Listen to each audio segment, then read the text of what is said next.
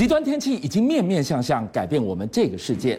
今天给你看到这个画面是北海道的札幌，这个地方这么冷，下雪不是新闻，但为什么被称作是血腥的浪漫呢？就连飞鸟走兽，无论如何都闯不过这结界一般的领域。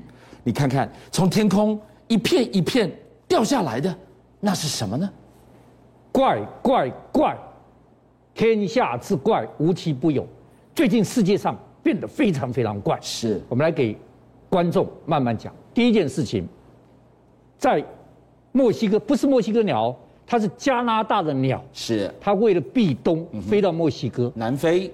突然之间，各位观众一定要看，那个看到没有？这黑黑色的一片，啪一下掉下来，看到没有？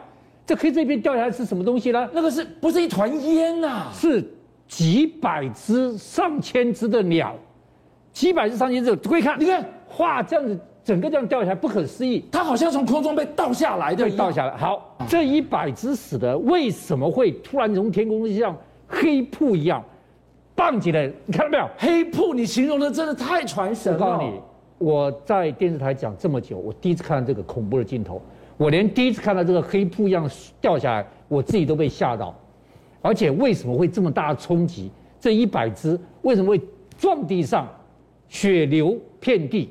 为什么会死掉？马老师，他们是受到了什么样的一个牵引的力量吗？它是黄黄头黑鹂，黄头黑鹂。我跟你讲哈，现在当然有人说，它究竟是什么原因？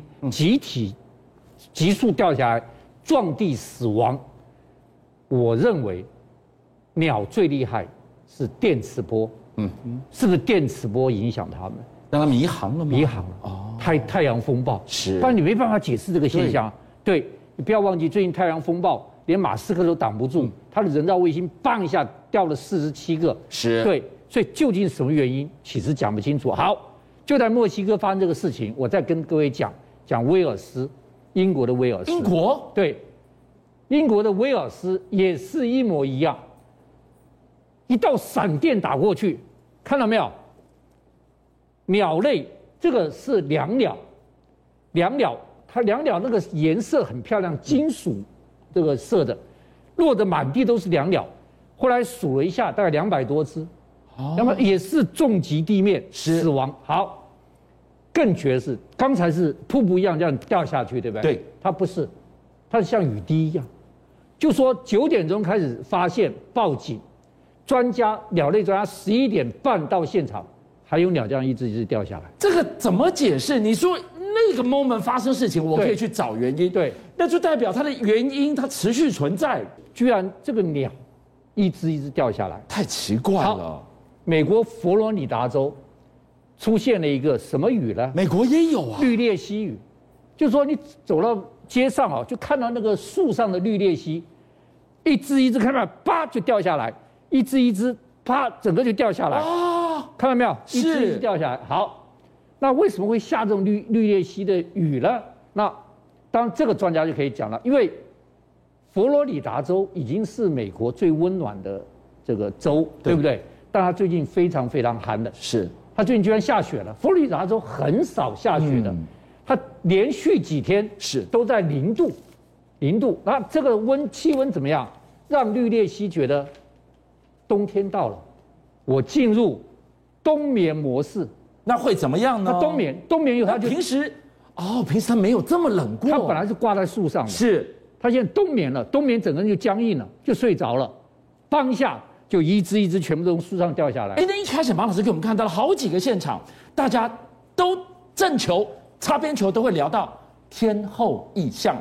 我们今天给大家来看到这个地方太诡异了，一个被封印这么几十年的幽灵村，它重新暴露在阳光底下，它预告了什么危机呢？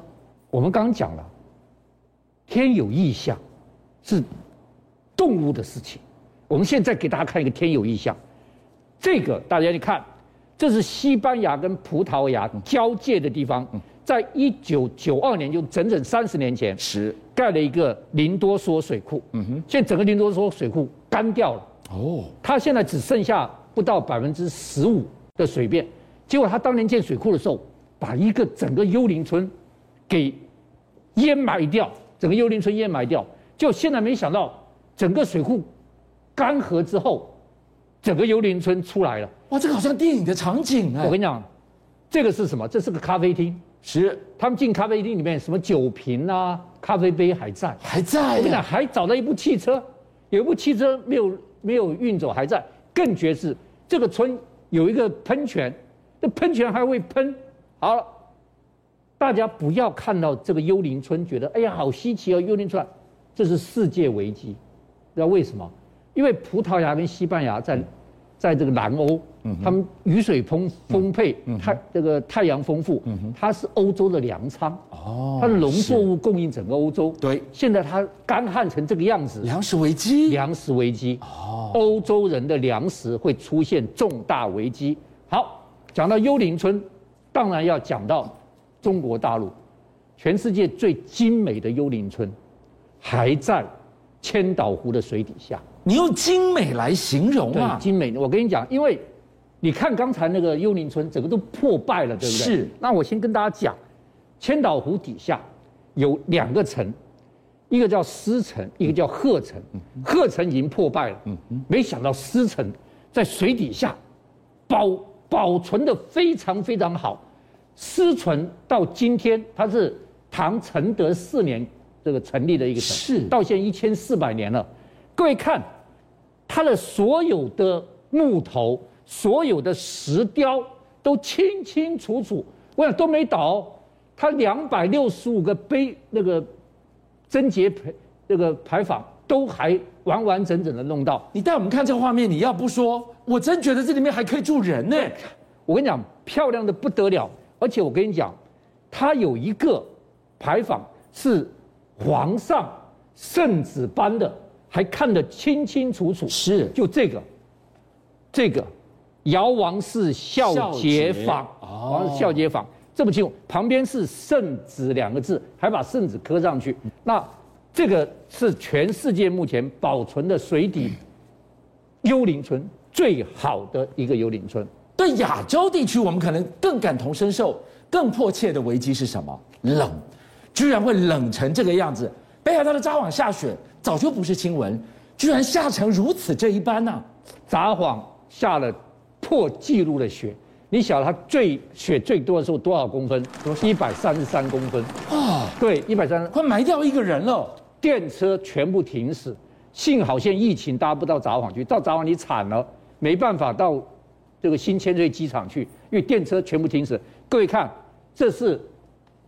电电车的门是门，雪在这个地方哦，你门一打开，雪这么高，门根本打不开，雪在这个地方，你门电车门根本打不开，整个电车都被埋在雪中，是不能动弹。好，那这个是札幌破纪录的。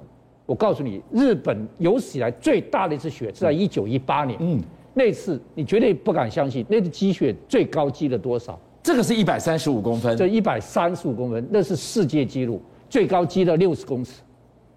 哇，六十公尺是什么概念？二十层楼高，二十层楼高，你能够想象雪积到二十层楼高吗？无法想象。好，我要跟大家讲，因为它积了二十层楼高，所以它发生了严重的雪崩事件。好，严重雪崩呢，日本第三大的雪崩，在一九一八年那一年发生什么事情？整个村儿几乎被淹了，里面。埋了一百五十七个人，就救出来了四个，死了一百三十三个。一个工厂被雪崩崩上去，埋了十一栋大楼，里面淹了两百多个人，好可怕，就灭村呢。最后死了一百五十四个。是，因此这一次札幌，让日本心惊胆战，怕发生雪崩。为什么发生雪崩呢？大家来看这个，这个是札幌的一个人造山，嗯哼，六十二六十二点四公尺，哇，六十二点四公尺高哦。雪满满的，突然间发觉出现裂裂缝，哇！这个缝是它的裂痕，裂痕就觉得它要雪崩了，就这个缝，对，看到没有？我跟你讲，你知道这多宽吗？多宽？现在到八公尺了。发现它的时候两公尺，它慢慢慢扩充到八公尺，它现在一百五十公尺长了。它这个整个雪一下来，超级大雪崩，现在这里已经封住了，不能让它再下来了。好，除了日本札幌大雪之外，我再跟你讲。北京迎来了雪，北京现在不在冬奥吗？是冬奥曾经因为雪下的太大，还暂停了一天。那北京迎来初雪，我现在考你，你知道北京迎来初雪之后，什么地方是无敌景景点，什么地方是打打卡圣地，你猜出来出来？紫禁城，你看这个画面就知道这是紫禁城故宫，红墙白雪耶。我跟你讲，门票秒杀，幸好我们现在没有办法到大陆去旅游，不然你根本进不去紫故宫。门票秒杀，大家都进去，你知道为什么门票吗？因为大家一进去以后看这雪景哦，觉得是梦回大清朝，完全那种古代的电影里面那种大清朝的那种景象，全部都回来了。所以它整个结果，你知道你去买不到票，你知道怎么办呢？怎么办？跑到第二景天坛，天坛票还可以买得到，但天坛那个雪景，那个整个梦回大清朝没有这个好看。好。最后一个，我要跟大家讲，天气越来越冷，嗯，将来没冬奥了，越冷不是冬奥越有地方办吗？我告诉你，加拿大的滑铁卢大学一个整个专家是从一九二零年的天气，所有冬奥城市到今天，他们发觉，嗯，一九二零年到一九五零年三十年，嗯，举办冬奥的城市温度是零点四，嗯哼，一九六零到一九九零年三十年举办冬奥的城市是三点二。就到一九九零年到二零二二年举办冬奥，平均温度城市六点三，天气一一天一天比热，发烧了。现在专家说，对不起，这当年办过冬奥的欧洲一半举办冬奥的城市，将来都不能办冬奥。我们也许再也看不到长曲、短曲、滑道特技表演，没有冬奥了。所以。极端天气、全球暖化，让冬奥变成濒危的赛事了。对，全世界究竟是寒还是热？邀请您一起加入五七报新闻会员，跟俊相一起挖真相。